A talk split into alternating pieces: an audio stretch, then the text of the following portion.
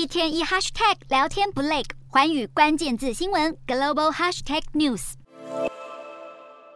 美国许多顶尖大学都会将种族列入招生考量，确保每年有一定比例的少数族裔学生入学。这项被称作积极平权措施的政策，源于一九六零年代的民权运动，意在确保学生的多元性，避免少数族裔或弱势群体在高等教育方面受到歧视。然而，如今这样的招生措施却在美国最高法院受到挑战。由保守派人士组成的非营利组织“学生公平入学”声称，具种族意识的招生政策歧视符合入学条件的白人和亚裔学生。二零一四年，针对积极平权措施，向哈佛大学和北卡罗来纳大学提出诉讼。二零一六年，在下级法院以一票之差败诉后，又上诉到联邦最高法院。最高院十月三十一号开始审理本案，将决定依据积极平权措施招生是否违宪。大法官听完双方口头辩论，预计将在明年春天做出裁决。根据《华盛顿邮报》报道，九位大法官中，倾向推翻和反对推翻积极平权措施的大法官各有两位，但整体而言，大法官们将如何投票仍是未知数。